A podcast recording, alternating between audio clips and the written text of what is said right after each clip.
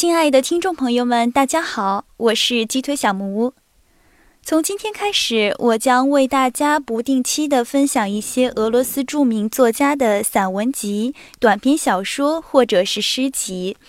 今天为大家推荐的是俄罗斯著名的诺贝尔文学奖得主伊凡·亚历克谢维奇·布宁。或者译为伊凡·亚历克谢维奇·普宁的一篇散文，叫做《安东诺夫的苹果》。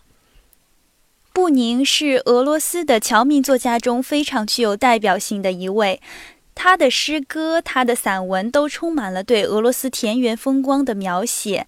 无论是作者细腻的笔触，还是他对大自然风光色彩的描写，都让人感觉到诗人的灵性。还有作家的风骨，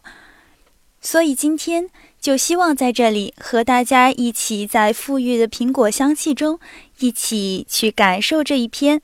安东诺夫的苹果，来自布宁，写于一九零零年。